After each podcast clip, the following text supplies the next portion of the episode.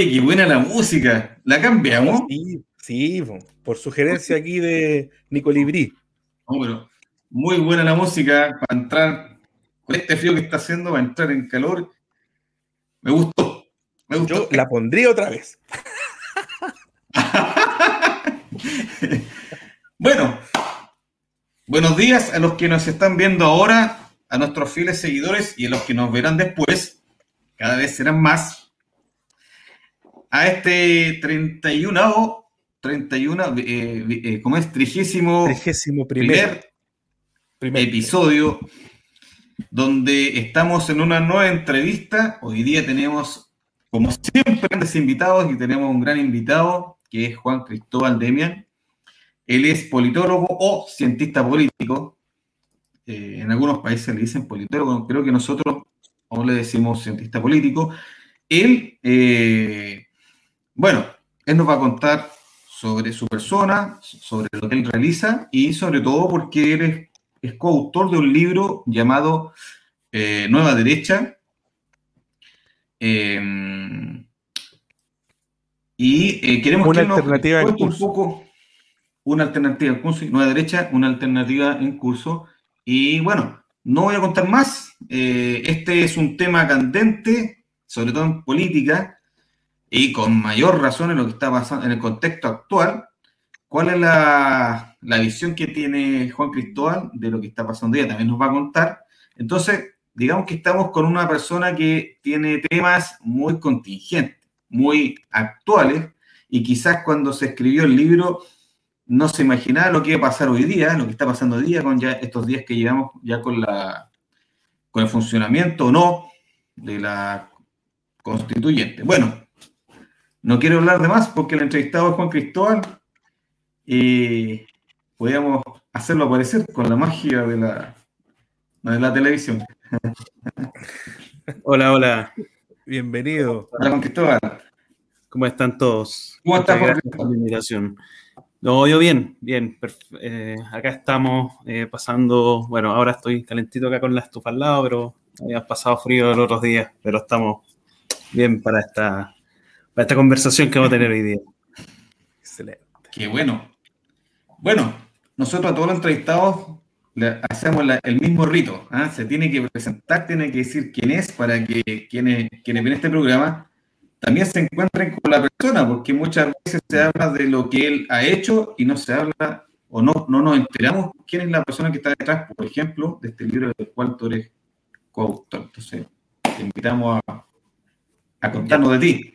Bueno, eh, bueno, como bien eh, han comentado, yo soy ya sea cientista político o politólogo, eh, hay distintas formas de decirlo, pero y soy, me titulé en la Universidad Católica eh, hace ya eh, desde el 2017 más o menos, entonces ya, ya, llevo sus, eh, soy, malo, con la matemática, sus cuatro años ya titulado de esta carrera.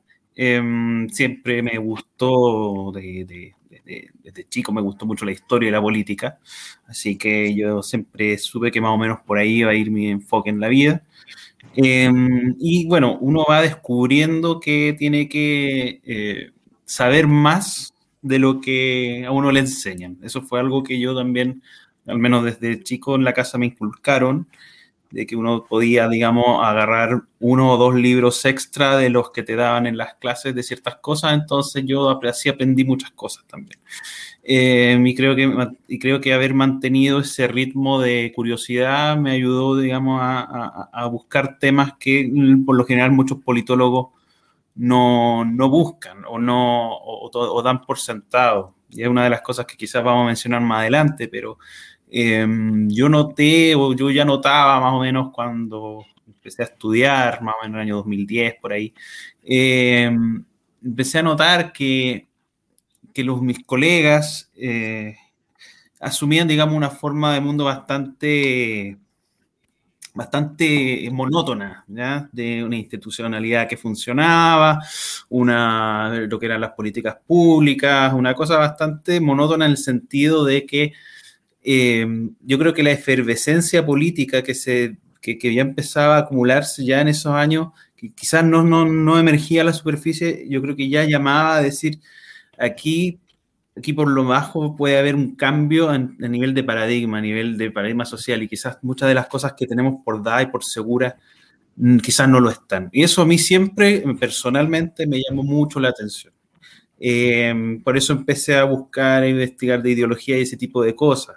Em, y, bueno, luego, eh, ya interesado por, eh, por, por, el, por, porvenir, digamos, del país, empecé como a buscar, digamos, grupos con, que tuvieran ciertas afinidades políticas, cierta idea, me interesaba mucho la idea de, de, de, de, una, de una, nación próspera, de un país próspero, de una eh, sociedad, digamos, libre, civilizada, ese tipo de cosas siempre fueron más de mi agrado que, que, que políticas de otro tipo.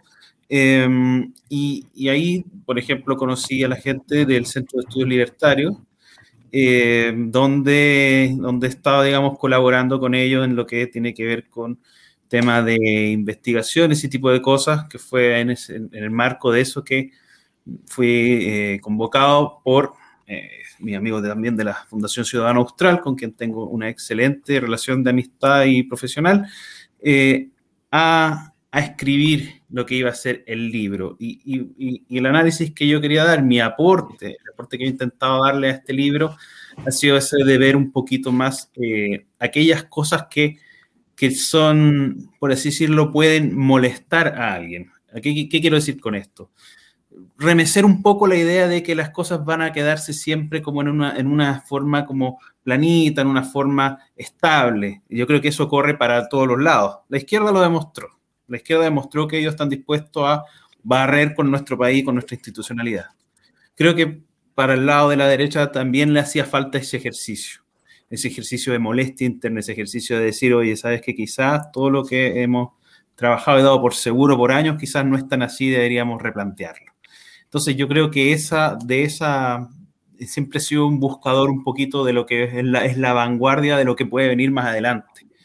Y ahí es donde yo creo que algunos politólogos y, otros profesionales, obviamente, y bueno, en general la sociedad también ya está llamada a reflexionar estos temas, debería poner el acento en qué, cuál va a ser la sociedad del futuro, cómo podemos adelantarnos al día de mañana, en vez de estar siempre como sobresaltándonos por las malas noticias del día, tratar de empezar ya a pensar eh, cómo levantar esto el día después. Y yo creo que ahí hay, una tarea que tenemos que empezar a trabajar desde ya sin desanimarnos y sin sentir, digamos, em, eh, es como sentirse como derrotado, este derrotismo que yo, yo entiendo que mucha gente siente y, con, justicia. Em, no es la actitud que hay que tomar, sino que eh, yo soy muy creyente del, de la voluntad y de la voluntad humana de superación eh, que de todas las tormentas se puede salir. si no se pierde, digamos, ni la voluntad de ello ni el trabajo por hacerlo. Entonces, eso yo creo que hay que mantenerlo hasta el final y da lo mismo que sean pocos, da lo mismo que sea un 5% del país. Mientras haya ese 5% trabajando con, a toda máquina, siempre se puede. Esa es una de mis perspectivas personales por las cuales yo eh, me he movido dentro del mundo, como este nuevo mundo académico que, que, quiere, digamos, decir algo para el país. Mira, antes que sigamos eh, profundizando lo que tú expones en el libro y quizás lo que se, otros los otros coautores del libro dicen en él, eh, no sé, yo soy bien curioso y cuando algo no lo sé o no lo entiendo lo pregunto. Quizás voy a quedar aquí como ignorante, pero fundamentalmente, ¿qué hace un cientista político? Porque yo lo único, la única referencia que tenía eran los comentarios que se hacían antiguamente en los, canales abiertos. Siempre, siempre había una persona que después que dan todas las noticias, decían como más, eh, una visión más, más seria, uno se quedaba escuchando, pensando lo que decían no como la noticia de que atropellaron este, que se incendió este, no, uno se queda como incluso reflexionando. Pero me imagino que no, no es solamente lo que puede hacer. O sea, digo como para que entendamos los que somos ignorantes en ese tema, ¿qué hace un cientista político? ¿A qué se dedica? ¿Para qué está pensado? Si nos pudiera ayudar a los más ignorantes que somos. Yo me considero ignorante en ese tema. A ver, eh, de partida, eh, una de las cosas, eh, como muy bien dicen, no se trata solamente de opinar de política, o sea, lo, que intenta hacer un cientista político es aplicar metodología, por algo tiene la palabra ciencia incluida, aplicar, lo, óptimo es aplicar una metodología de análisis a la política. ¿Y en, qué sentido de esto? En sentido de ver dónde están las relaciones de, poder, las relaciones de administración, eh, cuáles van a ser el, futuro, digamos, tratar de tirar perspectiva de hacia dónde van las cosas a nivel país, a nivel eh, relaciones exteriores. A mí me gusta mucho lo que son las relaciones internacionales, me especialicé en eso en la universidad y hasta el día de hoy me sigo, sigo trabajando esos temas también. No, no, no solo política interna lo que me, interesa, sino también me gusta mucho la política internacional. Eh, y, y la idea es aplicar tiene que ser lo más metódico posible. En ese sentido, que ser, lo, ideal es ser riguroso y que no pase de ser solamente una opinión eh, dicha como, ah, yo opino que aquí no estamos, no estamos mal o aquí estamos bien. No, hay que, hay que tratar de darle un poquito más de sustento y, ofrecer al menos una visión de, de, hacia dónde va la cosa en términos un poco más objetivos. Esa es la idea de un, esa es la idea teórica de un cientista político. Ahora, ¿cómo lo aplica eso también? Va a ir variando de acuerdo a especializaciones, ya sea un, un, cientista político especializado en políticas públicas efectivamente va a ver eh, temas aplicados, digamos, a la formulación y, evaluación de políticas públicas. Un, internacionalista va a ver los temas que tienen que ver con relaciones exteriores, relaciones internacionales y, ese tipo de cosas. ¿ya? Eh, y bueno, y hay, también hay alguna, eh, siempre está la, esta apertura al mundo que podríamos decir de de análisis em, en los, ya sea en ciertos medios, ya sea en centros de estudio, que puedan, digamos, ir exponiendo eh, a la sociedad, quizás divulgando un poco más este, este tipo de cosas, cosas que la sociedad tenga, digamos, una opinión, digamos, formada al respecto sobre esos temas. Eso también lo puede hacer un cientista político, digamos, de divulgar un poco más la idea o trabajarla en centros de estudio, en medios de comunicación, cosas así pero por lo general eh, la idea es esa, la idea es trabajar con política, no en política necesariamente, sino trabajar con la política, analizándola, estudiándola y explicándola. Ojalá, ojalá que también eso también se haga y se haga seriamente, porque al igual que muchas otras ciencias sociales, lamentablemente hay un gran porcentaje de colegas, ya sean científicos políticos, sociólogos, historiadores, etcétera, que les meten un, un, un cierto, una cierta doctrina de análisis social y esa la tiran y, no salen de eso, ¿ya? Digamos, esta, esta idea de la izquierda hegemónica en, la, en las ciencias sociales, que lamentablemente es una, es una desgracia por, en el sentido de que no se enseña nada más. Y ahí yo apelo también a, una de las grandes ventajas que yo he tenido de formación prácticamente de mi casa, de buscar más allá, digamos, no quedarme con lo que quedan los profesores y buscar que hay mucha más teoría política. O sea, ojalá que no solo, no solo haya que leer a, Marx, a Hobsbawm y a muchos más que son de las ideas marxistas en esta escuela, sino que algún día se pase a, a von Mises y que algún día se pase a muchos más. Eh, entonces, pero eso falta y es terrible. Ojalá que esa, esas, porque eso da seriedad. Por ejemplo, yo no, yo no, a mí no me molesta que la gente lea, lea, a Marx, a Foucault, hay que leer todo, pero hay que leer de todos los bandos. Y aquí, aquí lamentablemente no hacen leer a todos los bandos, eh, en general, en la academia. Entonces, lo que hay que hacer es romper ese molde. Y ese molde es lo que permite que haya más colegas porque ahora las ciencias sociales están súper desprestigiadas. Uno dice que es un cientista social y la mayoría de las personas ya desde de, entrada pueden pensar, ah, este gallo viene con esta idea y no. Eh, es muy importante que haya otros cientistas sociales que demuestren esta seriedad y que, y que, reivindiquen las ciencias sociales en un punto de vista que sea más amplio y más responsable. Porque, insisto, solamente tener una visión amplia y lo más metódica posible es lo que le da confianza a las personas. Y eso se ha perdido mucho con esta eh, hegemonía, digamos, programática que tienen ahora las ciencias sociales para hacer los cambios revolucionarios. Eso se ha perdido mucho. Entonces yo creo que hay que incentivar a, más cientistas sociales a salirse del molde, romper con los moldes de lo que le enseñan en las clases. Yo tengo hartas preguntas, pero me gustaría que Javier o Nicolás. Por favor. Ya, una, una consulta. Eh, Demian, ¿no es cierto? ¿Demian es sí, mi apellido. Ah, JC. Juan Cristóbal. Juan, Cristóbal, ya, perfecto. Oye, Juan Cristóbal, yo tengo una duda así circunvirúmbica rimbombante de tu libro. Eh, yo no lo he leído, yo solamente estoy quedando con el, con el título, claro. Dice La Nueva Derecha. Y mi pregunta, muy honesta y transparente, es: ¿qué valor tiene la palabra derecha? Me refiero en el contenido. Porque yo escuchaba, por ejemplo, a Jaime Guzmán, que cuando él exponía, por ejemplo, decían, eh, él decía, si, si me tienen que preguntar y si la palabra derecha tiene algún sentido, yo me considero derecha, bien de derecha. Pero, ¿por qué tengo la pregunta? Y pongo un poquito de contexto, porque si yo me pongo a pensar eh, eh, izquierdas y derechas, es una reducción lineal de un problema mucho más complejo. O sea, ¿qué es lo que pasa? ¿Existen conservadores de izquierda? Sí. ¿Existen conservadores de derecha? Sí. ¿Existen personas de derecha que quieren más Estado? Normalmente los nacionalistas. O sea, hay nacionalistas de izquierda y hay nacionalistas de derecha.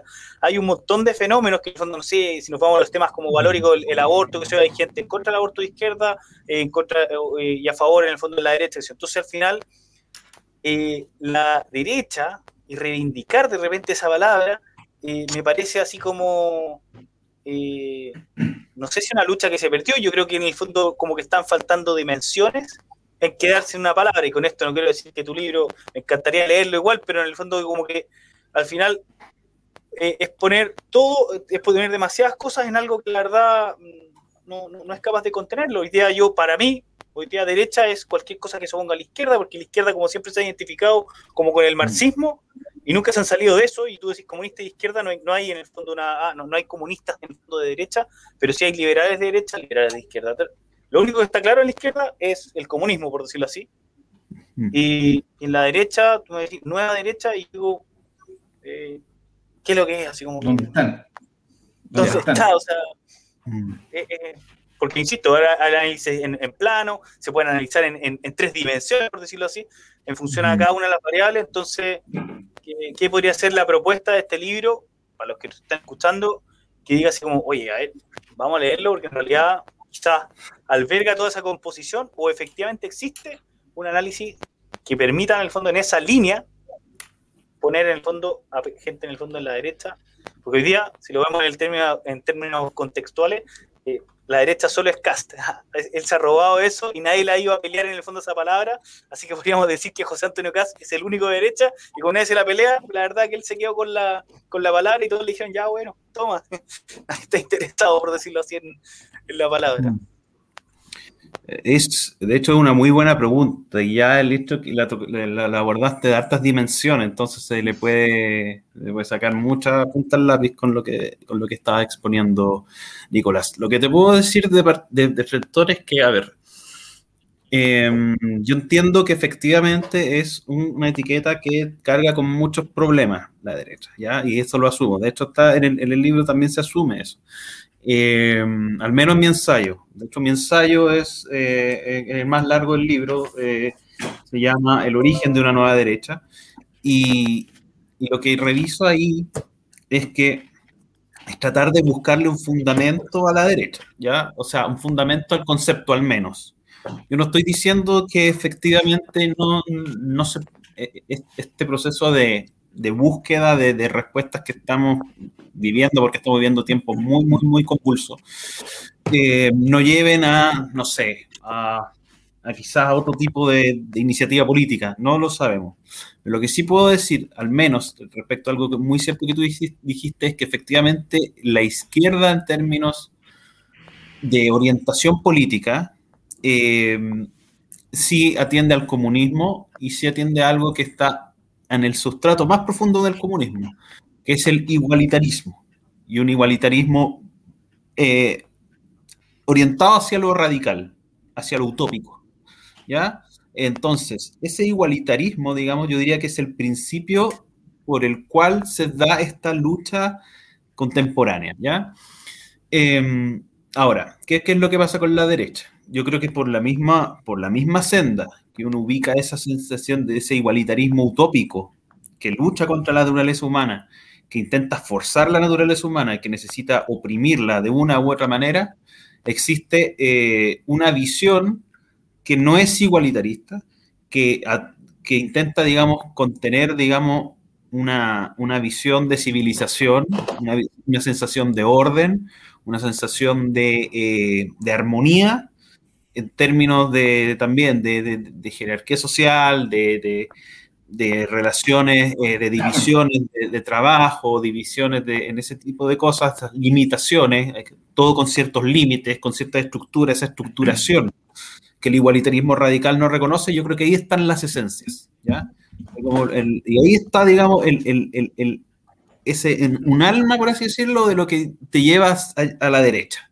¿Ya? Y ahí, digamos, ya de ahí después viene todo lo que tú dices, digamos, la que la pelea del aborto, que el estatista, que el no estatista, que el... Ya, ok, y de eso viene después, pero al menos ya tenemos esa base, ¿ya? De esa base, yo diría que se han desprendido históricamente las ramas las tres ramas clásicas del conservadurismo, el nacionalismo y el liberalismo, que tienen un montón de problemas entre ellas, que se van aquí, que se entrecruzan y todo ese tipo de cosas. Pero, insisto, la esencia va un poquito a oponerse a esta utopía, digamos, anticivilizatoria que opone el otro lado, a esta, digamos, esta tendencia a igualar hacia abajo, esta tendencia a oprimir, digamos, con, eh, con un totalitarismo internacional, eh, porque la izquierda es internacionalista, no reconoce fronteras, no reconoce límites y, va y, ellos mismos reconocen que van a seguir hasta que ellos no liberen al último oprimido de la tierra. Es decir, ellos siempre van a encontrar una, un motivo por el cual seguir y seguir y seguir y seguir presionando, presionando, aplanando, aplanando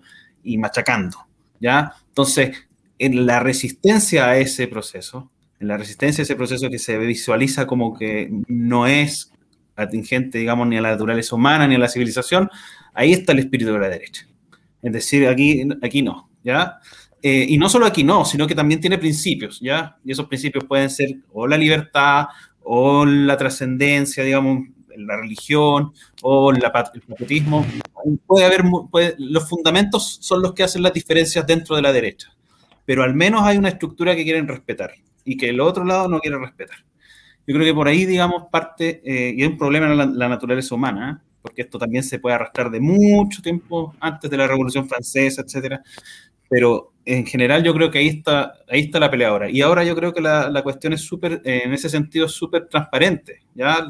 ya los rayados que, que, hicieron ayer, digamos, en la marcha era como con guerra a la civilización y cosas así. Entonces ya la izquierda, al menos más radicalizada, está mostrando toda la pureza de su discurso eh, de, su, de su lucha contra la civilización, o sea, no puede ser más claro. Eh, como decía el viejo dicho, civilización o barbarie. Bueno, sí, por ahí va, yo creo, por ahí va la dicotomía, ¿ya? Y si le quieres cambiar los nombres izquierda y derecha y llamarlos de otra forma, o ir viendo cómo conjugar, cómo, cómo hacer amigos a los nacionalistas y los liberales, cómo hacer amigos a los liberales y los conservadores, ya, eso, eso, eso es pega de los que quieran liderar movimientos políticos. No es mi, no es mi rol, yo no, mi rol no es ser un, un, candidato. Eso pega a los candidatos y de los líderes. Pero al menos mi cosa es decir, mira, por aquí si quieren buscar alianzas, si quieren buscar un norte común, bueno, más o menos esta, ha, sido, esta ha sido la guía, esta es más o menos la espina dorsal. Y hay que partir diciendo, defendiendo, digamos, un, un, orden, un proyecto país, digamos, que mire hacia arriba, que mire hacia adelante, y por ahí va la cosa. Creo yo que por ahí va el, el pequeño granito de arena que se puede levantar una, pequeña interrupción, ¿ah? una pequeña interrupción. Eh, Juan Cristóbal, nosotros normalmente tenemos un promedio de 5 visitas y estamos con 20 personas que lo están mirando, así que tú, eres un, tú, eres un, rockstar hoy día. ¿ah? Sí, totalmente. Te vamos a traer más seguido acá porque estamos 20 visitas y una cosa así, llegamos a un pic y estamos en un promedio como de 15, así que te vamos a traer más seguido. Está, está, buena, está buena la conversación. Por favor, hazte otro libro para seguir en esto. Otro libro, claro. La nueva izquierda, la nueva izquierda. Oye, yo tengo. no, tengo, tengo, que se me olvide.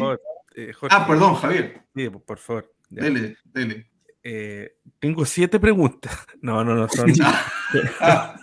Pero son ah, pocas, Javier, hace una, Javier hace una pregunta y dice tres veces y ya terminó. Sí, es, que, es, que, pasa que Gracias, Jorge, por darme el espacio. Eh, mira. Eh, volvamos con, eh, con, Juan Cristóbal, que se nos va la gente, se nos va la gente, así que apúrate. No, estamos Oye, eh, chiquillos, por favor, pongan orden. Sé, sé, que esto es algo inusual, sé que es la euforia, pero conténganse. mira, estuve escuchando hace tiempo a Agustín Laje y él definía nueva derecha en estos tres grupos que tú bien indicaste, entiéndase, libertario, conservador y republicano. Pero quiero llevarte un poco a, a los conceptos que están surgiendo últimamente. Surgió muy fuerte en estos últimos meses el concepto patriota. Patriota por allá, patriota por acá, patriota, patriota, patriota, ra, ra, ra. Entonces, ¿en qué momento definimos qué entendemos por patriota? Eh, ¿En qué momento eh, vamos a asimilar que ser patriota o definirse patriota es lo mismo que ser nueva derecha. Estuve leyendo, por otra parte, unas críticas al libro, buenas críticas, porque intenté comprarlo, pero dice que está pausada la venta. Dejo el paréntesis ahí. después tú nos compartes cómo poder adquirirlo. Pero leí algunas críticas y una de las cosas que, que, se señala en el libro es que se propone, por ejemplo, la figura de José Antonio Cas como un referente de la nueva derecha. Quizás por el hecho de ser uno de los de, las tres corrientes de la nueva derecha, que sería como el republicanismo. Y quiero terminar con, eh, más que una pregunta, es como una invitación a que puedas explayarte en, esto. Eh, hay, una, hay una crítica de Javier Silva, si no me equivoco, que él dice que la idea central que se desprende del texto es que la nueva derecha no va a salir de espacios tradicionales que estábamos acostumbrados, ¿verdad? sino que lo va a hacer desde lugares que anteriormente no habían estado en vinculación con la elite política. Entonces, es como un poco invitarte a desarrollar quizá esa idea de eh, dónde vemos, dónde está la nueva derecha, quiénes son. Si, me dicen José Antonio Cast, perfecto, pero él está asociado a la, a la antigua élite política o a la élite política de los partidos tradicionales. Entonces, ya que estamos viendo este nacimiento, por así decirlo, ¿hacia dónde estamos viendo ¿Cuál es la idea incipiente que está levantando este concepto? Ya, mira. Primero que todo, yo creo que es, muy factible remitirse al, al, subtítulo del libro, que la alternativa está en curso. ¿Qué quiere decir esto? Que efectivamente no es algo que esté ni, ni, doctrinaria ni, ni, así como... No está configurada de forma, de forma establecida, así con normas rígidas. No, no, no, no. Eh, es, en este momento, efectivamente, hay una, hay que entender, a ver, ¿de dónde viene la lógica de la antigua derecha? ¿Ya? Voy a tratar de sintetizarlo rápidamente. Eh, la antigua derecha viene a ser una especie de oligarquía en general. No solo podemos verlo en Chile, podemos verlo también en otros países, esta especie de oligarquía que queda más o menos instalada en el mundo eh, con la caída de la Unión Soviética eh, un poquito de antes también, pero principalmente con la que la Unión Soviética, que se estabiliza y dice, sabes que aquí ya, aquí de ahora en adelante, compadre, todo es negocio. Aquí nos vamos a hacer, aquí no, todo, todo el mundo se va a hacer la América, todo el mundo, digamos, va a estar feliz, aquí no, el comunismo se acabó, compadre, nos vamos a la casa, a todos, y ahí, digamos, en, ese momento que, politológicamente se llama el fin de la historia, que lo acuñó un, politólogo norteamericano de esa tendencia, que es Francis Fukuyama, que viene de antes, de hecho, la tesis El fin de la historia es, incluso marxista anterior a él, eh, Alexander Koyev ya sigue para atrás, porque siguen a Hegel, etc. Eh, la tesis del fin de la historia fue muy perjudicial para la derecha porque eh, efectivamente creyeron que el comunismo se acabó, ¿ya? De aquí en adelante todo es carrete. Y ahí se quedaron en especie de, eh, en un estancamiento donde no se atreven a salir de, de su escritorio, no se atreven a salir de, de han perdido totalmente, han perdido, y esa es una crítica que la izquierda hace, que, que, la izquierda en ese sentido, hay que decir que tiene razón, que la derecha ha perdido como la desconexión con, los, con el país, e insisto, esto es un fenómeno que no es solo en Chile, sino que también es de, muchos países del mundo. Ya. Dicho eso, el tema de, de del, del, patriota, eh, la figura de patriota que también tiene que que fue levantada por un país que tiene una, resistencia bastante fuerte a estos procesos, porque paralelamente la izquierda ha trabajado sin parar por volver, digamos, a, imponer su, régimen en, todo Occidente. Em, y como avanzó tanto en los últimos años, em, se plantean, digamos, figuras como, por ejemplo, em, Donald Trump y Jair Bolsonaro y muchos otros, y en el caso de, Estados Unidos, precisamente es donde aparece la figura de, los patriots, de los patriotas, ¿ya? Eh, efectivamente, eso sirve de marco de referencial. Ahora, ¿por qué si, eh, no se trata, digamos, de llegar y copiar eso? Al menos yo no creo que debiera ser así. Lo que creo es que efectivamente la palabra patriota logra, eh, logra de partida, eh, convoca, digamos, a las tres almas de la derecha, ¿ya? Incluso algunos, a, los liberales más Em, porque hay, todo un, rollo entre, liberales, pero hay, digamos, hay liberales que son que les gusta, digamos, el orden y, y los proyectos, digamos, bien concretos. Entonces son los liberales más de derecha, libertarios incluidos, que también asumen la etiqueta patriotas porque buscan establecer un proyecto, digamos, de índole nacional y patriótica, que donde poder encarnar esta idea al final porque eso es lo que, eso es lo que llama, llama la, la defensa a la, a la, bandera, a los colores patrios, esta defensa que da cuando, cuando los constituyentes quieren cambiar nuestro himno, nuestra bandera. Entonces, ese tipo de cosas, porque es una imagen, la patria es una imagen metafísica, y eso es súper importante decirlo así. Cuando digo que una imagen metafísica, hablo que una imagen de trascendencia, una imagen que nos proyecta algo que está sobre nosotros y que da la gana de luchar por algo que es más allá de nuestros intereses personales. Y eso, digamos, eso, eso es valioso. Y el patriota en general y cómo se ha venido dando, si bien no ha estado muy organizado y, y, tiene, falta mucho eh, de, desarrollo, especialmente en Chile, tiene que ver con un concepto que lo voy a decir que, a algunos les podrá molestar, pero... Dale, nomás, estamos libertad aquí. Es, el concepto de lo que la izquierda dice facho pobre, ¿ya?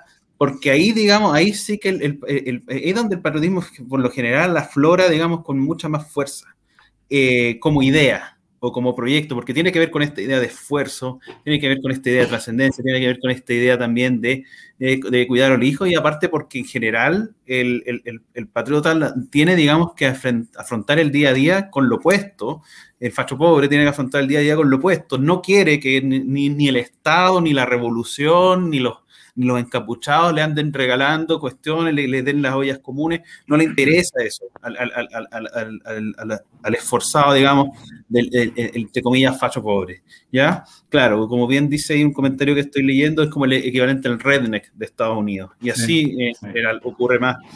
Entonces, esa figura efectivamente yo creo que tiene que ver con el, con el espíritu que, tiene que, que, que, se tiene que trabajar desde esa nueva derecha. Tiene que ver con eso y por eso digo que no puedes, eh, que como bien dice, perdón, como dice Javier eh, en su crítica, eh, no puede salir de la élite, digamos, tal cual. No es que la gente, no es que toda la élite esté excluida de esto, no quiere decir eso, no se trata de una, de una. Pueden participar, pero no liderar en el fondo. Bueno, liderar puede, si, son, si es con responsabilidad, si no se trata, digamos, de solamente replicar las viejas prácticas, ¿ya? Y eso dependerá de cada uno, eso dependerá de cada uno de, estos, de estos líderes. Yo creo que el caso de José Antonio, José Antonio Cast es, como, claro, es como la figura, eh, por una cosa de, liderazgo particular de lo que ha ocurrido en Chile, es como la figura que, eh, que, que se asemeja a lo que ocurrió en otros países, ¿ya? Eh, de ese punto de vista eso es innegable. Y aunque uno, y uno diga que, efectivamente él, eh, ocupa un lugar, digamos, de que viene de la vieja derecha, de la vieja eh, elite, insisto, el tema está en cómo aborda el trabajo con, estas, con la gente, con, el, con, los, con los patriotas, con la gente que busca, digamos, estos principios y que los quiere ver proyectados en su país digamos, si el político, aunque sea, digamos, de la, de la vieja, o que venga de la vieja derecha, logra, digamos, de forma honesta y con trabajo lograr que ganar la confianza de eso, bueno, efectivamente se va a convertir en el líder de eso. ¿Ya? Pero insisto, esto está, como bien dice ahí, en curso, eso se va, eh, todavía no está limado. Lo que sí puedo decir es que el, patriota y el, facho pobre, entre comillas, sí tiene que ser eh, el sujeto de, por definición de este proceso. ¿Por qué? Porque es el único que puede romper con el, con el discurso falso de la idea del, pueblo, de todo ese tipo de cosas que tienen que ver con la utilización de las personas eh, y de las necesidades de las personas para hacer la revolución y para ir al comunismo. eso, eso solamente lo puede romper efectivamente la figura del, trabajador, la figura del emprendedor, la figura del del ciudadano, digamos, que el, verdadero, digamos, eh, eh, el chileno, digamos, del, patriota de, de las clases bajas, ese lo puede romper. es el que está llamado a romperlo por definición. ¿ya? Eh, y esto tiene, si bien no lo quiero hacer una lectura de clases de esto, pero efectivamente tiene que estar ahí presente, porque no puede, porque es el, es, y de hecho la izquierda es lo que más, lo que más teme es eso, es el alzamiento del facho pobre, es lo que más, es lo que más le aterra. Y esa es la clave, yo creo. Oye, eh, ahora toca. Ah, no, me toca, por favor. Es que tengo como 10 preguntas, pero estamos como niños con juguete nuevo acá. Mira, lo que pasa es que, escuchando lo que tú dices, eh, me queda la impresión de que eh, Marx ha definido la derecha, porque Marx dice que hay que destruir las estructuras que sostienen este sistema de justicia, ¿cierto? Donde está la iglesia, está la, eh, digamos, el cristianismo, la fe, Dios, eh, está, bueno, todo lo que son instituciones, las instituciones eh, antes de una revolución, ¿cierto? Entonces, me queda la idea así como que Marx en el fondo definió lo que es derecha de alguna manera, según lo que tú dices. Entonces, ahí me, yo, yo no sé, yo, yo siempre me cuestiono muchas cosas y digo, bueno, ¿será necesario que siempre seamos la resistencia o la reacción a algo para decir, ah, mira, aquí está la derecha? ¿Por qué?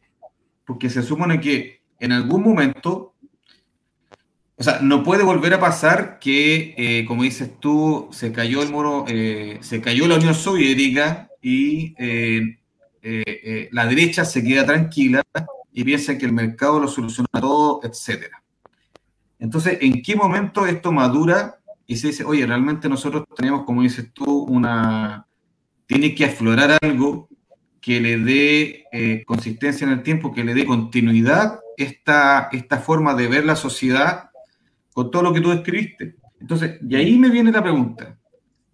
¿No, ¿no has pensado tú?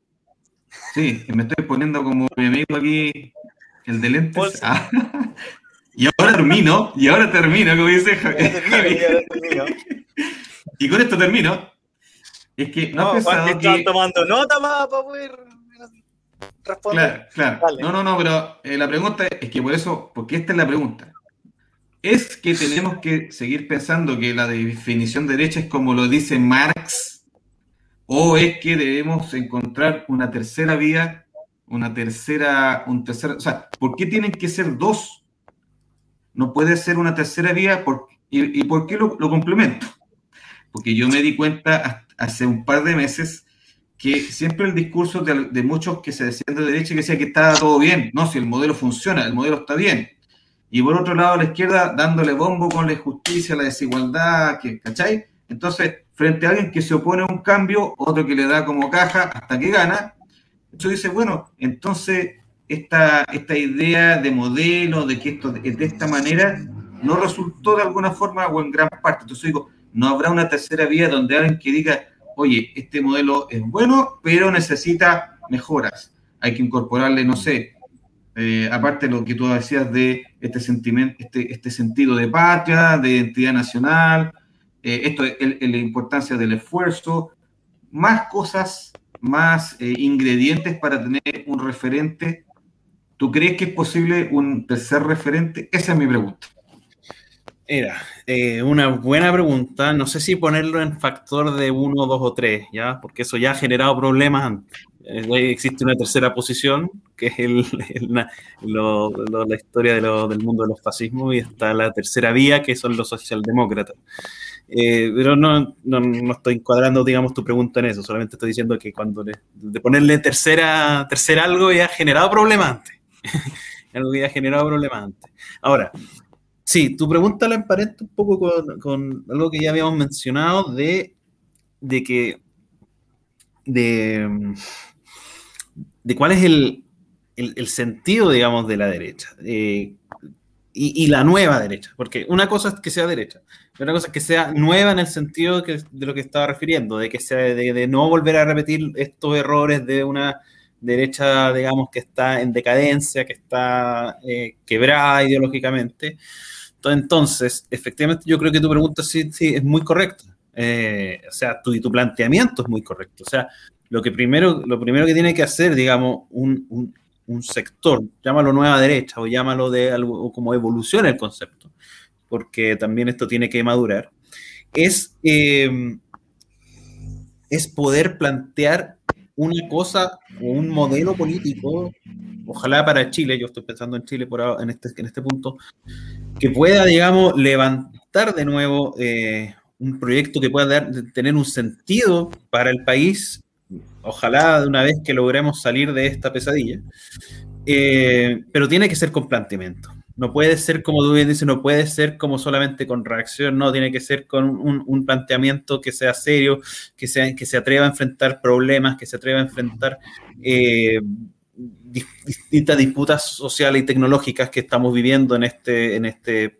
proceso al que vamos en las revoluciones tecnológicas, en este proceso al que vamos, en el que vamos a... Eh, eh, las grandes potencias ya están, ya están mirando a Marte, que China, digamos, va a tener un poder enorme en el mundo en el próximo, en este siglo que viene, o sea, en el siglo en que ya estamos. Entonces es un escenario completamente desafiante eh, para el cual, porque no solo, no solo, como tú bien dices, no solo podemos estar que preocupados de que, de, que la, de que la Pamela Gil está haciendo esta cosa, que no, no, no, aquí efectivamente hay que estarse preguntando las grandes preguntas y estar desarrollando un modelo de país en serio, ¿ya? Independiente de lo que esté pasando, independiente de que lo estén quemando todo y todo eso, bueno, hay que preocuparse de eso, obviamente, pero independiente de eso, que, de, estar reaccionando así como, oh, nos están, nos están haciendo esto, qué terrible, que... No, no, no, efectivamente, como tú bien dices, hay que tener una, una proyección, una imaginación, un, un, un, espacio en el ánimo, decir, ¿sabéis que ya, yo quiero que Chile sea así y así, y eso tiene que ser la matriz de lo que se va a trabajar, empezar a trabajar en ello, y tiene que ser eh, algo algo novedoso, algo, algo, algo vital, algo con, algo con que tenga más que lo que ha ofrecido la vieja derecha que no convence a nadie, si no convence a absolutamente a nadie. ¿Cuál es el proyecto de la, de la vieja derecha? Diálogo, eh, no sé, y el resto copiarle eh, todas las banderas a la izquierda, solamente que le cambian el nombre, a veces ni siquiera le cambian el nombre. Entonces, claro, efectivamente eso no convence a nadie. No, aquí hay que, hay que generar algo propio hay que generar algo propio. Eh, y en ese sentido, ponle tu tercera cosa, o no sé, eso. Insisto, las denominaciones no son el objetivo principal de esto. ¿ya? El, concepto de una derecha es, eh, es, lo que titula nuestro libro porque sirve para que la gente se oriente más o menos qué es lo que queremos transmitir. Pero creo que la, denominación, está, digamos, todavía trabajando, está todavía, eh, está todavía en, en formación. ¿Ya?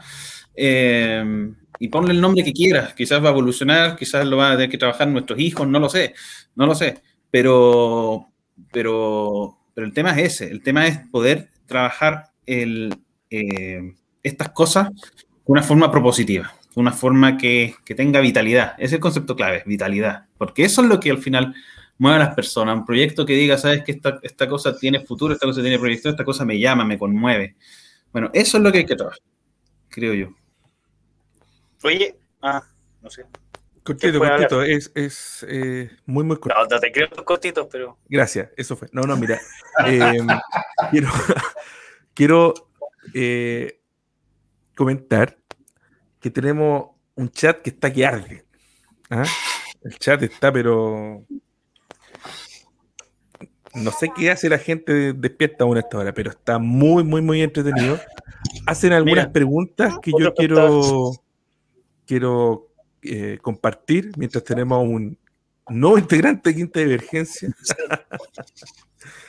Mira, quinta, coma cinco divergencia. Claro, quinta coma cinco. Mira, eh, bueno, queremos darle gracias a todas las personas que han estado comentando, a Pilar Paso, Estefanía Geldres, a, estoy poniendo acá algunos, a Hitman, eh, tenemos a Jocelyn Aranda, Nicolás Palma, eh, Ramiro Ledesma, de Dudo, eh, etcétera. Y hay algunas preguntas que, quiero aprovechar de rescatar en el chat para que, para que vean que los consideramos, que aquí hay participación ciudadana. Ah, es lo siguiente, mira, hay una aquí, acá, Ramiro Ledesma nos pregunta, y, te comento esta pregunta inmediatamente, ¿qué opinas de la crítica que le hicieron los nacionalistas MSP, no sé quiénes son MSP, al libro? Si tú lo sabes, ¿quieres Sé quiénes son, soy un movimiento social patriota. No sabía que habían leído y criticado el libro, no tenía idea, me entero recién.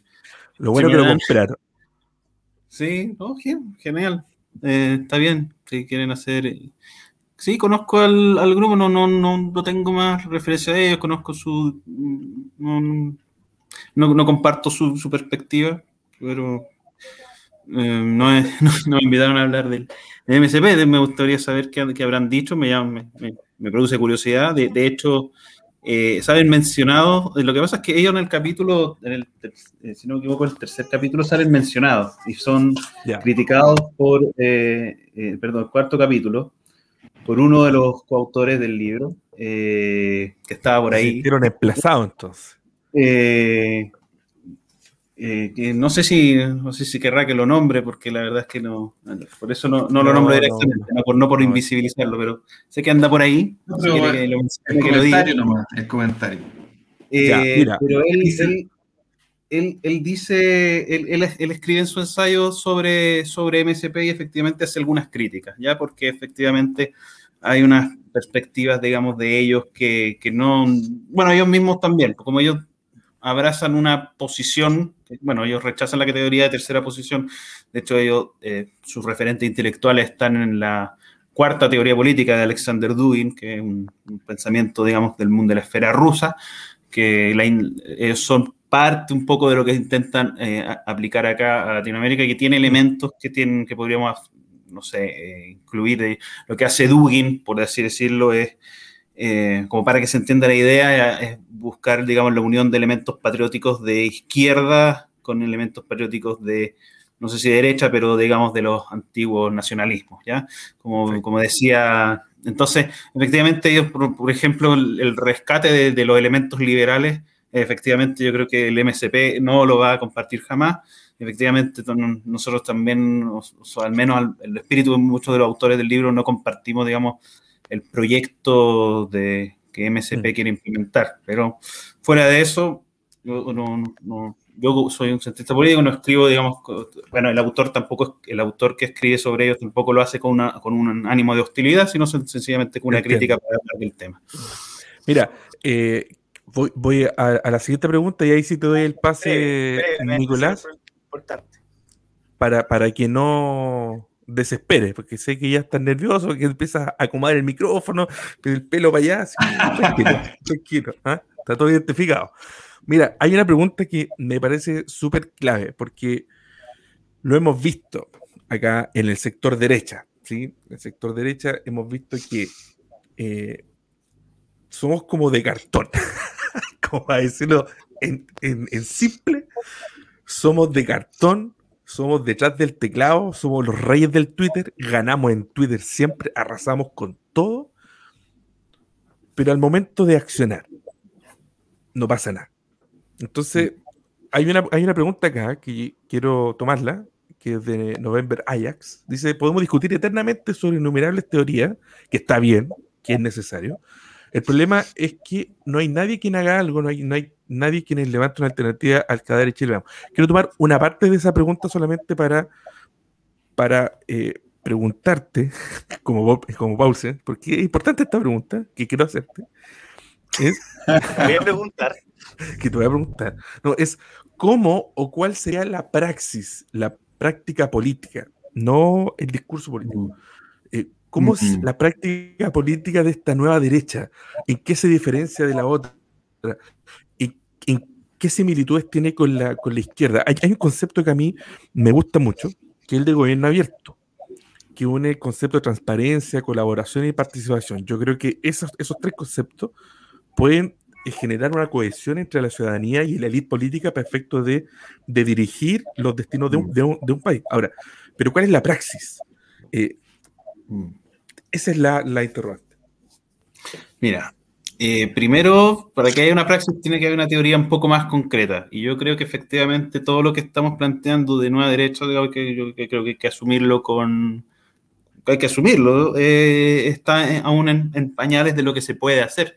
Aquí se necesitan más manos. Yo no me siento un ideólogo de, de esto, ni y creo que los demás del libro tampoco, así que necesitan muchas más voluntades, muchas más manos, efectivamente, para hacer esto. aquí es división del trabajo, que aquí a muchos se les olvida, digamos, yo creo que es un gran valor que hay que recordar a veces, que existen algunos que tienen el talento de la pluma, otros tienen el talento del liderazgo y otros tendrán otros talentos, ¿ya? Entonces, de repente se pone es un poquito...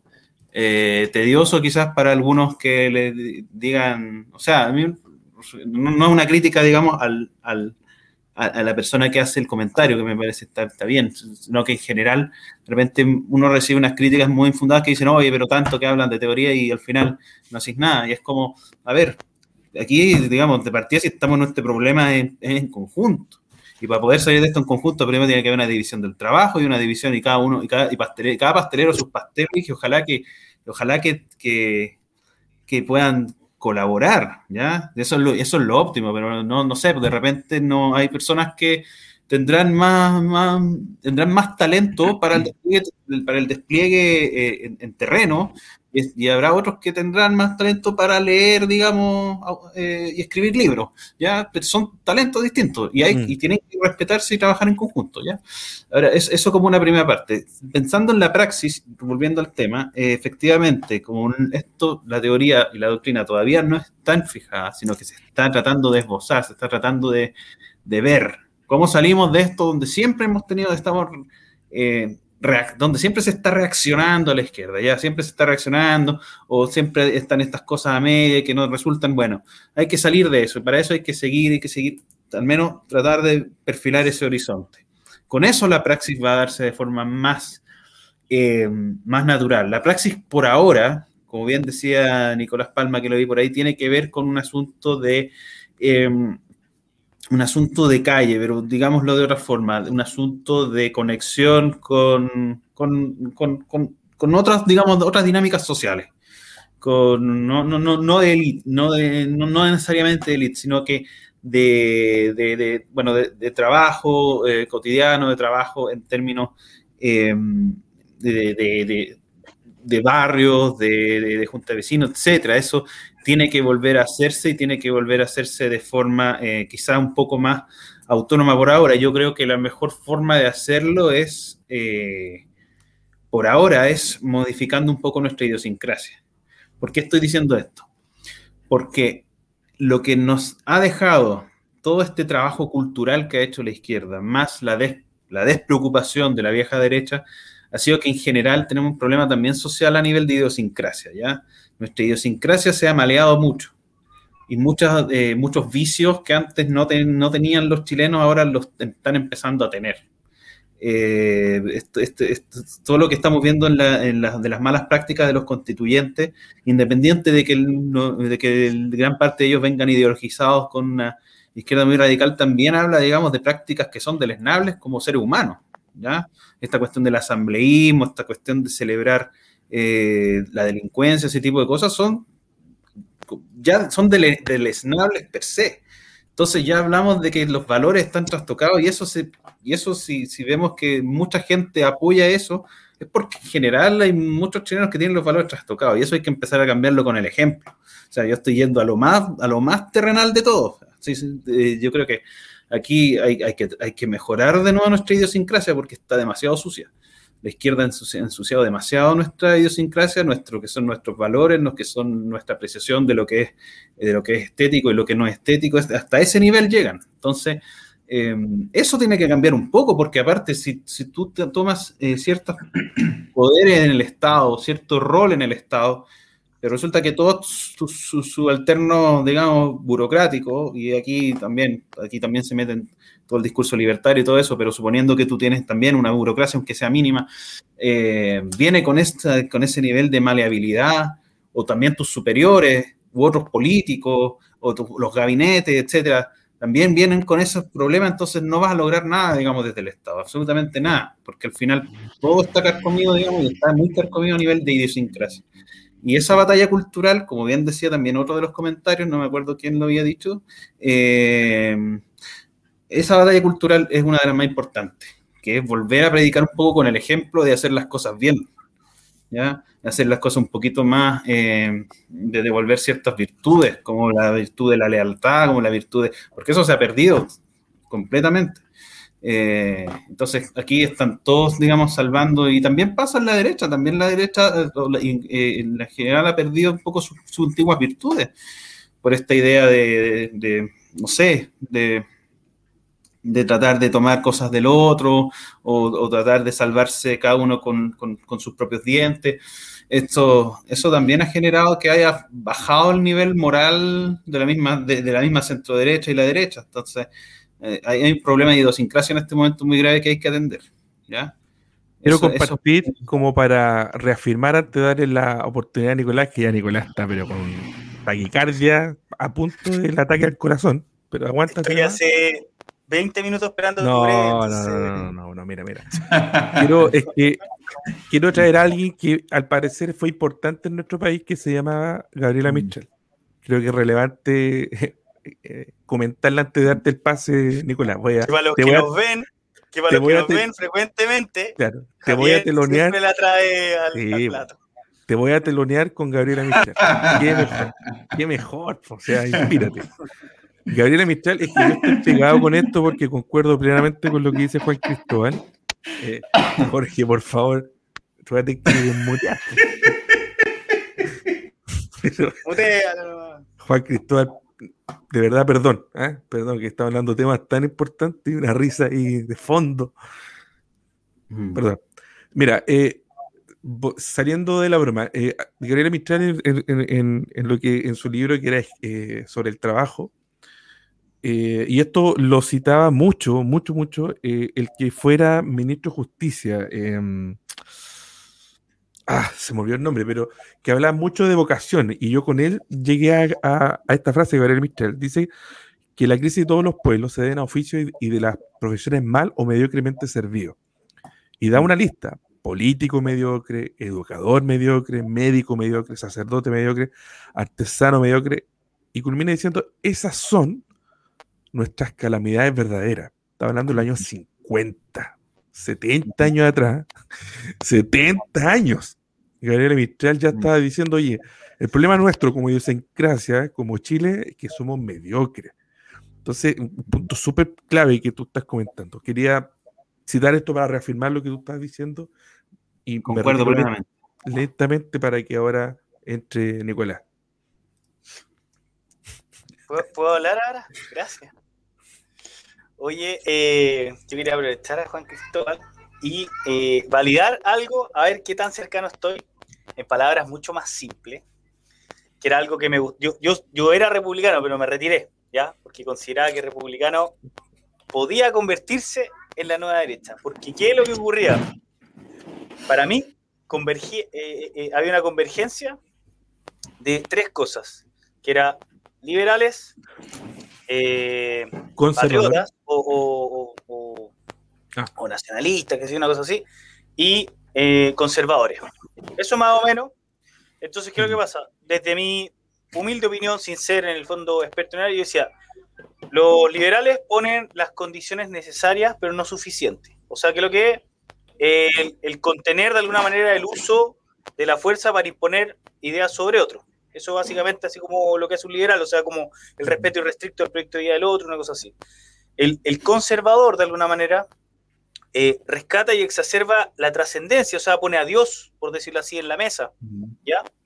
Y el, patriota, el nacionalista o, el, republicano eh, eh, le da la sustancia a este grupo humano para que básicamente nos sintamos que estamos con, con, iguales, entonces, para mí, la derecha, por decirlo así, eh, yo definiendo un individuo, eh, un individuo tiene tres áreas, es como la razón, la emoción y la espiritualidad. Entonces la derecha lo único que hizo en los últimos 30 años fue abocarse a la razón, los números también, el PDI está bajando, pero dejó de lado el hecho de que una persona es distinto que una persona le entreguen un bono, así como toma que tiene un bono, a decirte, oye, mira, estamos haciendo el mejor de los esfuerzos, este es el bono, aquí está, que, que el mismo ejercicio va a salir las mismas 50 lucas, 20 lucas, lo que sea, pero en la ecuación es considerarlo como ser humano y, es como, oye, mira, acá está tu bono, mira, te lo entregamos, ojalá podáis salir adelante. No, solamente la transferencia, le llegó el bono, se hace un discurso al aire, pero no se considera al, ser humano o al que recibe eso.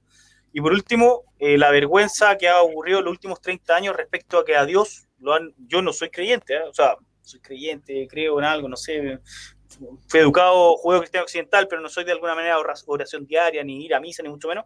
Pero creo que hoy día a Dios se le ha eh, llevado en el fondo a un rincón con vergüenza y todos los que de alguna manera defienden esa, esa forma de, esa trascendencia eh, han dejado de participar de la esfera pública. Por lo tanto, hoy día estamos solamente en un área racional que no satisface todas las dimensiones del ser humano y, la derecha lo único que insiste en esa parte racional de decir, no, pero es que los números también, los números también. Y, la, y, y en el fondo, como somos más que eso, eh, viene la izquierda, rellena esos espacios y, de alguna manera me, complementa mucho más que solamente el hecho de decir, ya tengo 50 lucas en el bolsillo, está acá hay como un cariño, hay como una cosa, no, vamos a trabajar por ti. Pura mentira puede ser, pero en el fondo rellenan esos espacios que la derecha abandonó, que fue la emoción y la mm. espiritualidad. Eso en palabras de un ciudadano eh, de a pie, que no es politólogo ni mucho menos. ¿Qué te parece esa, ese ordinario mm. análisis de este ser humano, Juan Cristóbal. Debo decir que es, como, como dice ese meme que de repente dice, lo entendió todo. Yo creo que sí, yo creo que yo lo aplico sí, creo que lo describiste muy bien. Te, felicito por esa analogía de razón, razón, eh, corazón y, espíritu. Porque efectivamente mucho de eso. Es la tradición occidental resumida, al final, al final tiene mucho de eso. Eh, lo que pasa es, a ver, eh, como tú bien dices, la parte espiritual, digamos, la parte de trascendencia, digamos, ha venido, digamos, quedando muy obsoleta y después también toda la parte que tiene que ver con, eh, claro, Idiota. Eh, sí, efectivamente, esas partes, como tú dices, dice la izquierda intenta rellenar, por ejemplo, la parte mítica, la parte de la motivación en ese sentido, digamos, porque en esta ausencia de religión, no llámese religión judeo-cristiana, pero en Occidente sí sería judeo-cristiana, eh, pero en la ausencia de cualquier tipo de trascendencia o espiritualidad como, como vector importante de cualquier ser humano, eh, la izquierda lo ha empezado a rellenar con una épica bastante, digamos, eh, disonante, pero que les resulta toda esta cosa de... De hecho, si uno busca, si uno ya empieza como a hurgar en su iconografía de, de, de las revueltas, ese tipo de cosas, cuando uno se encuentra con estas imágenes de, del perro matapacos como con aureola sagrada, o otros lo ponen así como si fuera el dios Anubis de los egipcios, o ese tipo de cosas, así como, o esos actos de brujería que hacen las feministas, que hacen actos de brujería con, y invocan, o esta, o esta utilización del, del horóscopo, ese tipo de, todo ese tipo de cosas, en el fondo son un sustituto de eso. Solamente que es una especie de inversión y, y con una, digamos, con un ataque muy radical a desmontar, digamos, la parte judío-cristiana, pero en el fondo es una especie de, hay una, están rellenando esa parte espiritual con una mezcla de cuestiones que al final no tienen nada espirituales, pero que, pero que a, esas personas les suple esa, esa necesidad. ¿Ya? Porque muchos de ellos se creen súper ateos y todo ese tipo de cosas, pero al momento en que, en que idolatran estas figuras, están solamente están supliendo eso inconscientemente. ¿Ya?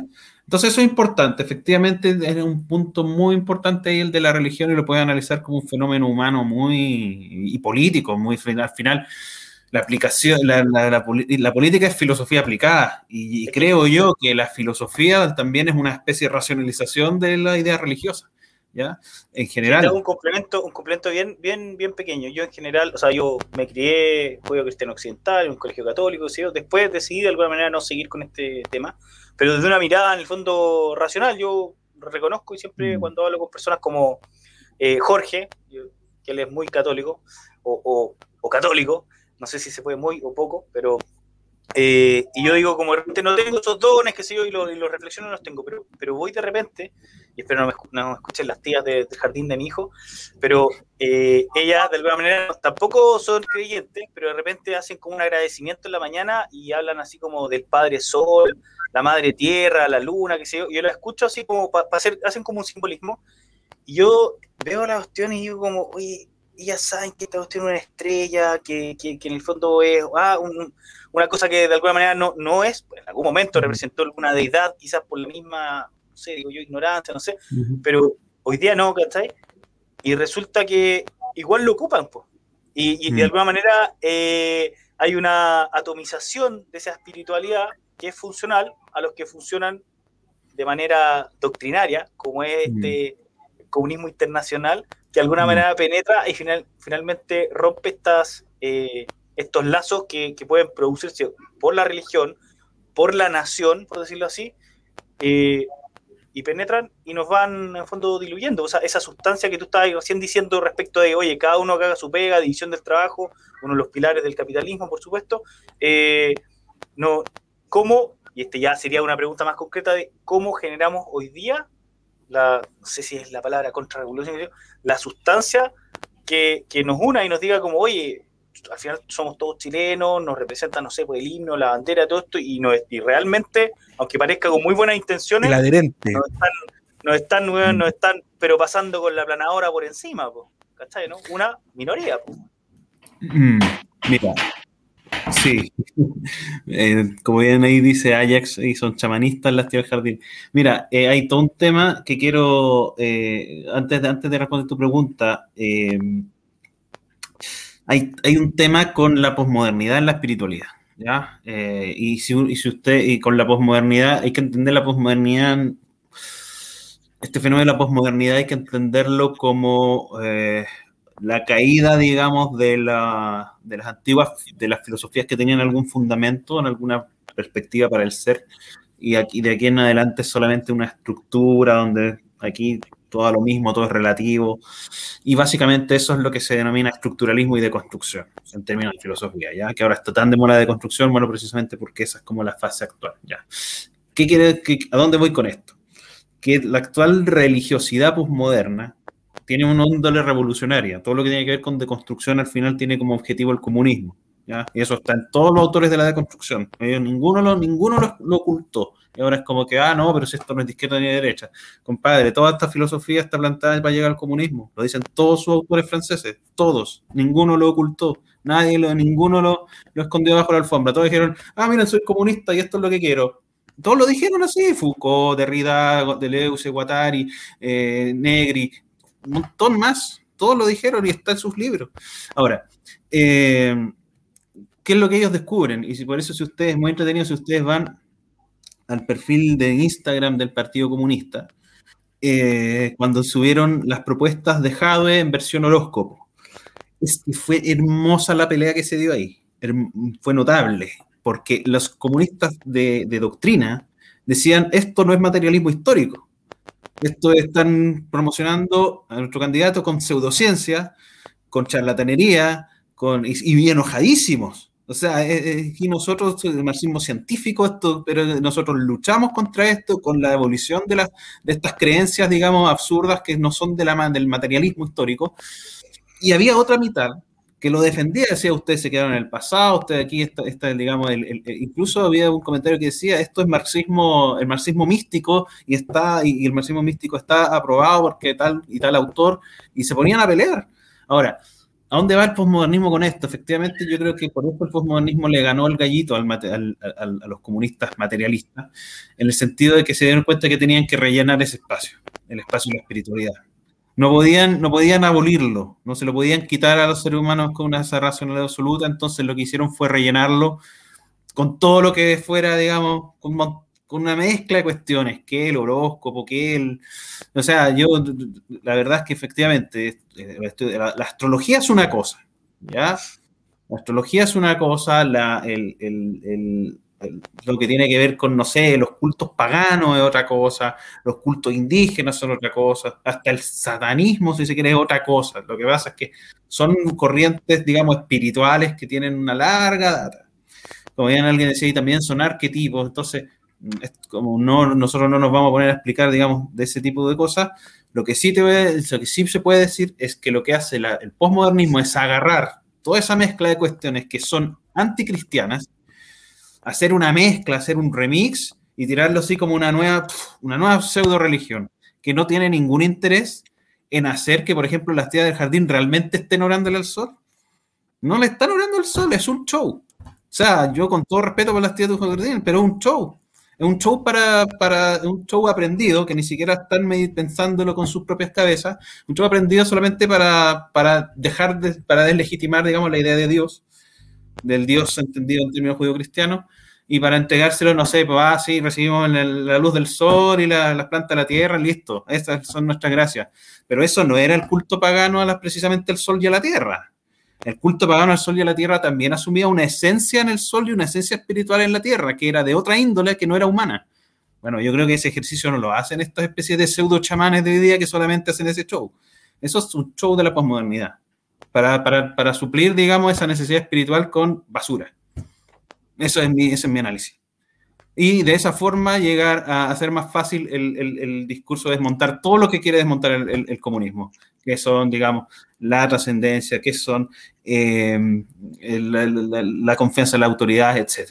Todo eso lo hacen así. Entonces, en todas tus necesidades, te, te ponen basura para, para, para llevarte a, a, esa, a, ese desmonte y llevarte al comunismo. Eso es lo que hace. Es una estrategia, es estrategia política. La, está pensada por la deconstrucción y por sus autores. No es, no están tampoco improvisando, está pensado. Profesor, profesor, tengo una pregunta. no, por favor, dale. Bueno, paréntesis, promedio, 18, 18 personas nos están viendo. Eh, eh, exitazo, exitazo, de verdad que exitazo. No que, no, no, 27 likes. Vamos a tener que seguir sí, así que chiquillos pongan agüita, esto se estira hasta la una mínimo. Pongan la tetera. la tetera. la tetera. No, bueno. A mí me quedan como cinco minutos, pero bueno. Ya. Vamos, al grano. termino. Eh, como dice Javier. No, mira, cuando está, yo te estaba escuchando lentamente. ¿no? Yo soy, nosotros somos así, así el programa. ¿eh? Nosotros no somos unos tipos graves que nos creemos intelectuales. Nosotros traemos intelectuales y abusamos de nuestra ignorancia para aflorar el conocimiento. Eso es. Correcto. Entonces, eh, de eso se trata, pues si fuéramos todos iguales, no tiene gracia. Entonces, cuando tú decías esto de la deconstrucción, en el fondo, eh, esta de ir haciendo estos reemplazos, estos sustitutos, ¿cierto? De eh, esta como ausencia de Dios y ponemos otras cosas para sustituirla. Eh, yo, bueno, yo soy católico. No sé si soy súper católico, esa es como demasiado para mí. Yo soy un pobre pecador nomás y que trato de vivir la fe como me la enseñaron mis padres y como la recibí en la iglesia. Y la iglesia somos todos nosotros, no son los curas. Los curas son unos pobres servidores que hacen lo que pueden, sobre todo hoy día. Entonces, cuando yo he escuchado catequesis o las enseñanzas que he recibido, eh, se nos enseñaba que el hombre siempre buscaba a Dios. Siempre el hombre buscó a Dios porque tiene su conciencia, digamos, si, si, si, si la conciencia fuera un, un programa, eh, tenía alguna, eh, alguna, digamos, una instrucción donde tenía que buscar a Dios, ¿eh? para que lo entiendan los que les gusta mucho el tema de la informática. En el fondo, siempre tendemos a buscar a Dios. Entonces, los, cuando no existía el cristianismo, eh, el hombre tenía muchos dioses. ¿ah? Todo lo que no se lo explicaba tenía, le asociaba a un dios. Pero siempre buscaba a Dios en el fondo, eso era. Entonces hoy día, como está la ausencia del Dios de la, de la, ¿cómo se llama? la cultura eh, judeo-cristiana. Judeo-cristiana occidental. Claro. Eh, como, como eso se ha ido opacando por otras cosas, eh, igual el hombre tiende a buscarlo. O sea, puede que las tías traten de hacer un show, pero en realidad el hombre empieza a buscar, empieza a practicar la yoga, ¿cierto? Esto de, de curarse a sí mismo, no, no, buscando un ser superior que te cure, pero empieza a buscarlo en muchas cosas. ¿no? Entonces, eh, en el fondo, el hombre siempre tiende a buscar a Dios en, forma, en una forma perfecta e imperfecta. Pero, o sea, yo por eso entiendo que cuando te falta, cuando ya no, ya no hay esta enseñanza de la fe cristiana, mm. se rellena con otras cosas, Y, y, yo no creo que es tanto que los marxistas o los que no saben que son marxistas, pero en el fondo piensan como marxistas, tratan de rellenarlo. En el fondo que igual el hombre tiene una necesidad de buscar a Dios. Yo, creo, yo lo veo así, como católico. Ahora, a lo que yo mi pregunta iba por otro lado. ¿Qué hacemos? ¿Qué hacemos? ¿Cuánto está el quiropante? Ahora, así, así perdido. No, no. Claro. ¿Cuándo es tu cumpleaños? Ah. Claro. ¿Cuál es su película no, favorita? No, no. Ya, vuelvo, vuelvo. No, no, lo que, lo que yo quiero decir, lo que yo quiero decir es que yo escuchando eso, nosotros tenemos una lucha, digamos, yo con mi esposa, sobre todo, tenemos una, un combate permanente en la misma iglesia con esto de la teología de la liberación. Nadie dice, yo soy teólogo de, de, la liberación, pero está ahí en el ambiente. O sea, lo que se dice contagia a otros y otros no saben, es como el marxismo. La gente no sabe y piensa como marxista, pero está ahí el discurso, está esa lógica o esa, ese razonamiento donde yo busco un, eh, un opresor y me vuelvo el oprimido o denuncio a los, a, o sea, a, quienes oprimen a otros en la iglesia católica pasa lo mismo. No sé si en la iglesia evangélica, pero en la iglesia católica, lamentablemente, es, la misma cuestión.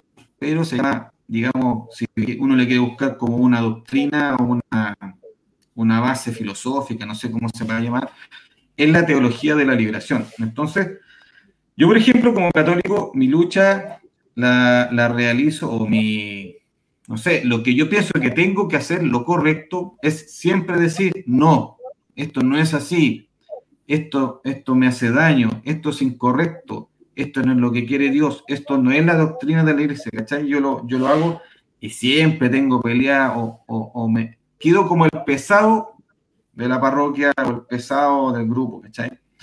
Entonces, yo, o sea, Bueno, pero me refiero a que, ¿por qué? Porque yo, ya, se fue Nicolás, porque creo que esa es mi misión. E-, esa es mi misión, ¿entiendes? Esa, si hay algo que yo tengo que decir, lo digo. Entonces yo pienso que ahí estoy haciendo mi, mi tarea. Entonces la pregunta va para allá. Y ya extrapolando este, este, asunto de oponerse a algo que uno piensa que no es lo mejor ya para la sociedad, porque lo que yo te dije es un poco como para los católicos. Pero ya ¿qué tenemos que hacer? Porque ya tenemos claro el diagnóstico, tú has definido lo que podría ser una incipiente nueva derecha. Eh, como última pregunta, espero que los demás no se molesten, pero como ya llevamos más de una hora y tenemos que dar un corte, ¿qué, qué se debiera hacer? ¿Qué piensas tú que debiera hacerse en concreto? Mira, te voy a dar un ejemplo.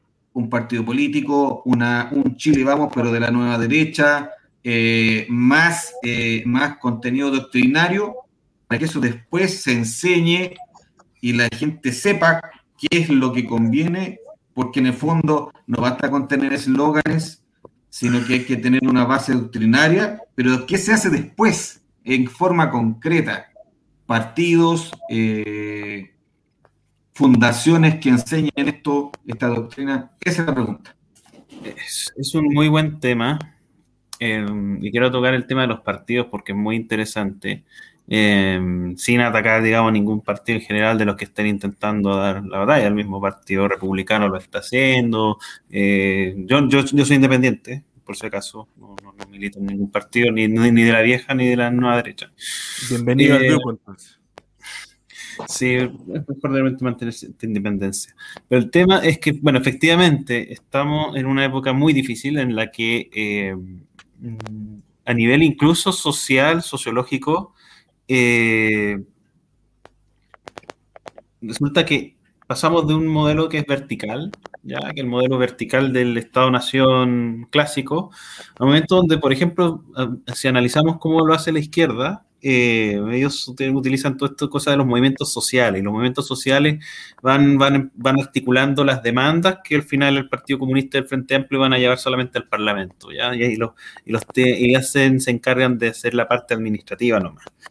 Eh, y eso ocurre porque efectivamente en, la, en los movimientos sociales, eh, una persona que milita en un movimiento social puede militar en 50 movimientos sociales si quiere, ¿ya? porque tiene una, una estructura completamente, digamos, es mucho más eh, libre y un poco más caótica incluso que a la izquierda también le, funciona muy bien, porque ellos son, ellos buscan un poquito el caos, ¿ya? Eh, que es un poquito lo contrario a lo que uno esperaría en ciertas cosas. Ah, ahora está bien, yo creo que por ejemplo por el lado de la de, la, de, la, de, la, de las eh, ese tipo de cosas que tiene que bien de la mano con, con doctrinas incluso más, liberales, está bien, por ejemplo, que la sociedad civil se organice en, en, formas, digamos, eh, culturales, eh, no sé si decir privadas, pero al menos no, estatales. Yo creo que eso, eso también está, está bien y sería una especie de, de primera instancia de respuesta, ¿ya? De armar cultura por esa vía armar cultura de que no sea la cultura hegemónica de, la izquierda, sino que, que, no sé, movimientos culturales, movimientos de musicales, movimientos de todo tipo, en ese tipo de cosas, que son los que van al final organizando y articulando eh, formas de ver la vida y de ahí para adelante. ¿Ya? Entonces, ese tipo de cosas como fundaciones, organizaciones, de vecinos, de, de, no sé, distintas formas de trabajo social, eh, que sean, que sean, ojo, que también sean de, que sean un más o menos 24/7, ¿ya? Porque, por ejemplo, ¿qué es lo que falla con, con techo, que es donde van todos los jóvenes de la centro derecha, que es una cosa que la hacen un par de veces al año y, nada más, no hay, no, no, hay, no hay un interés real, no. Aquí tiene que, tienen que ser cosas que sean culturales. Cuando uno va a, a mí me gusta mucho, yo, a mí me gusta mucho la música, yo eh, me gusta, eh, toco eh, teclado y a veces canto, tengo, tenía una banda hace un tiempo atrás, me gusta mucho la música y bien ahí, bien ahí Javier. La, izquierda en general, muchas veces que está, bien ahí Nicolás también, muchas veces que está em, pasando un mal momento.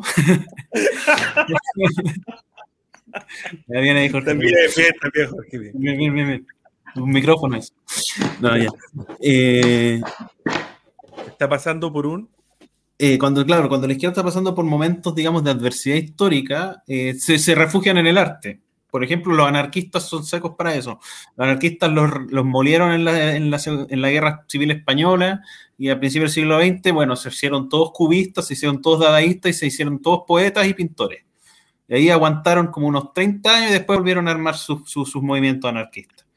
El, en, Chile, digamos, del, del año 80, la subcultura, digamos, del café del cerro y otros, otros lugares más, que donde iba, digamos, donde se juntaban los prisioneros, donde se juntaban eh, hasta, la, hasta la incomparable Cecilia, estaba metida en esos mundos, y todo ese tipo de, organizaciones, digamos, culturales, son los que a la, izquierda les, permitió muchas veces en clandestinidad eh, eh, forjarse, ¿ya? Ese tipo de actividades culturales que son importantes. La música es una cosa fundamental del ser humano. O sea, los, registros arqueológicos de la, de la, transición del paleolítico al neolítico encuentra, encuentra registros fúnebres donde habían flautas, ¿ya? O sea, la música ha acompañado al ser humano desde que más o menos tiene uso de razón histórica.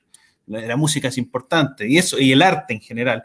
El arte es una muy buena forma, digamos, de reunir anímicamente una forma de ver el mundo, ¿ya? Aparte de eso, organizaciones sociales y todo eso. El partido, los partidos tienen el gran problema que en esta época están tan deslegitimados que cuesta mucho motivar a la gente a que se afilie al partido y que, y que se la juegue por el partido. Hoy en día, al, al final, los partidos necesitan mucho de estas cosas sociales de esta presión social para llevar, digamos, al final a la institucionalidad en la hojita con la ley. Ese es el rol de los partidos ahora, por eso es que los partidos la tienen muy difícil. Si tuvieras que llamar un partido de nueva derecha ahora, yo creo que ese va a ser el gran tope. ¿ya? Entonces se necesita mucha voluntad, de echarle demasiada voluntad, como un carbón, echarle demasiado carbón a la voluntad de las personas. Y créeme que, si no pregúntale a José Antonio acá, ¿cuánto no le ha costado a pesar de que, de que hay gente que, que, que, que piensa, digamos, que hay que seguir un poco, digamos, esa vía, a José Antonio Gas le ha costado mucho levantar, lo ha logrado, pero le ha, costado, le ha costado y, es, y ha sido, digamos, eh, han, sudado, han sudado como chino eh, levantando su partido y así a cualquier otro partido que levante, porque, y aparte porque José Antonio Gas tiene el, el, carisma mediático. O sea, imagínate armar un partido donde no tienes un líder mediático. Debe ser mucho más difícil. Entonces, ese es el problema con los partidos hoy en día. Yo creo que la vía ahora es de sociedad civil, creo yo por un tiempo. Interesante. Eh, Calvino, de hecho, en las instituciones de, las, de, la, de la religión cristiana habla mucho sobre la esfera. eh, en cuanto a el rol que debe tener la iglesia, el mercado, el Estado, la sociedad civil. Tema profundo. Pero yo creo que ya estamos en la hora, ¿sí o no? Aparte que Jorge, que es el más veterano acá, que está a punto de dormir, entonces ya, ya es tiempo de que... ¿No? ¿No? ¿No? está muy interesante, pero también tenemos que tener unos límites en el programa. Sí, mira, eh, JC, eh, Juan, Juan Cristóbal, ¿dónde podemos comprar el libro? Ya, el libro eh, viene segunda edición, porque se acabó, se agotó la primera, ese es el problema. Pero la segunda debería estar muy luego, muy luego, así que no sé. Si quieren, no sé, les mando el, Yo sé que por lo general, es que no me quiero, no me quiero arriesgar a decir una información que después no pueda hacer, porque el link para comprarlo antes era seguramente el que ustedes buscaron, que era www.nuevaderecha.cl. No sé si lo vamos a habilitar de nuevo, no lo sé, no, no, no, no quiero comprometerme a eso porque no lo sé. Yo creo que sería lo ideal porque así podríamos utilizar la misma infraestructura que antes, pero yo no, como no manejo eso, no lo sé. Pero de que está, va a estar luego, muy luego la segunda edición, pero muy, muy, muy, muy luego va a estar. Dos preguntas. Y, en Amazon no estará. Amazon. Eh, Amazon no está censurado. No, hemos utilizado Mercado Libre. Ah, y, y, lo otro, yo no soy muy bueno para leer. ¿Cuándo sale el audiobook? Eso necesito yo. no sé, pero vamos, vamos a considerar. yo, escucho el, yo escucho el libro en el auto. así, así leo, así me instruyo. Ah. una buena, una buena. Ahora entiendo todo. Oye, una buena sugerencia. Una buena sugerencia. Eh, Mira, Juan Cristóbal, queremos eh, manifestar, creo que hablo por todo, estoy colectivizando acá y creo que van a concordar mi, mi mis contertulios compañeros y, Nicolás, que las puertas digitales de Quinta Emergencia, que no tenemos oficina aún, están abiertas para lo, que se, lo, que se, requiera. Eh, de verdad que es un tema súper interesante, podemos seguir desarrollándolo, porque como tú bien dijiste, es eh, una alternativa en curso. Entonces esto va a dar para discusión, para conversación constantemente. Nos quedan muchos temas pendientes. Eh, mm. ni siquiera podemos comentar lo que está pasando en Santiago Centro en los últimos días. Nos fuimos eh, en el libro, el libro está muy, muy potente. Entonces, a título personal, quiero darte las gracias por, por estar con nosotros el día de hoy, de, decirte a título general que las puertas están abiertas para que eh, si necesitas comentar algo y si es que nosotros te queremos golpear la, la puerta, te queremos extender la invitación, poder contar también contigo para una segunda patita de esta conversación. No, genial. yo, tenía a Stephanie Geldres que se propone para hacer la voz en español del audiolibro, ¿viste? Esto ah, la, la, ¿cómo se llama? La edición del Yo tengo listo el micrófono para una versión masculina del libro. Yo, quiero aprovechar de saludar a nuestros espectadores porque tuvimos así 36 likes, 20 de promedio, así. Y fue una cosa así como, Juan Cristóbal, muchas gracias. Y, lanzaste este canal a la fama porque nosotros normalmente tenemos un promedio de uno o tres porque somos nosotros mismos que nos abrimos el YouTube así como a mirarlo igual, ¿cachai? ah, entonces, ah, como para decir, oye, para, no decir que estamos hablando. el secreto. No ah, cuenta el secreto. Perdón, Y tenemos varios computadores abriendo, no. Y esta vez fue, mucha gente, mucha interacción. Así que agradecer a nuestro público también, bueno, porque también trajimos un buen invitado, así que eso es tenemos que mejorar la calidad de los invitados. Ese es el problema, que hablamos entre nosotros y ya estamos aburriendo. Entonces, así que muchas gracias no, gracias a usted. Una tremenda invitación. Muchas gracias. Y saludo a todos los que hay y a varios amigos que estaban en el chat. Estefanía y, Nicolás también. Y, varios más que los vi ahí bastante motivados. Y a René también lo vi ahí comentando su, sabiduría astral. Un saludo para él. Jorge, tú ahí dale el, cierre. Bueno, ya está eh, comprometido. Está, dejamos comprometido a, Juan Cristóbal. Y no, de verdad, súper interesante. Y hemos tenido últimamente unos invitados, pero muy interesantes, porque el, objetivo de nuestro proyecto Quinta de Emergencia no es hablar de política, a veces se confunde. ¿ah? Obviamente que los temas interesantes, este, cuando partimos estos tres meses que llevamos recién, ha sido, chao Jorge, eh, pero en el fondo lo que nuestra, nuestra propuesta tiene que ver con contenidos de interés, difundir contenidos de qué sociedad queremos, qué, qué Chile queremos, o sea, cómo podemos hacer un aporte, no solamente hacer diagnósticos, buenos diagnósticos, sino, ¿y esto cómo lo concretamos? ¿Qué, qué nos falta? ¿Por qué, o, o, entender qué está pasando ahora, pero con propuestas, ¿ah? con ideas, con argumentos, no con eslóganes, no con eh, no haciendo la venta de algo con un eslogan publicitario, con sustancia, claro, con contenido. Esa es nuestra propuesta, entregar contenido de interés. Y parece que lo estamos logrando de a poquito porque cada vez hay más visitas. Es un trabajo de largo bueno, aliento, estimado Jorge. Exacto, exacto. Así que muchas gracias, Juan Cristóbal, por tu tiempo, por tu paciencia con nosotros y queda invitado para una próxima episodio más adelante. No, Por gracias, favor, sigue escribiendo libros para que tengamos más. Eh, sí. Para que haya uno pronto. Para que haya uno pronto. ¿Ya? Excelente. Ah, qué bien. Estupendo. Excelente. Muy bien. Muchas gracias a todos. Un gran abrazo. Que estén muy bien. Adiós.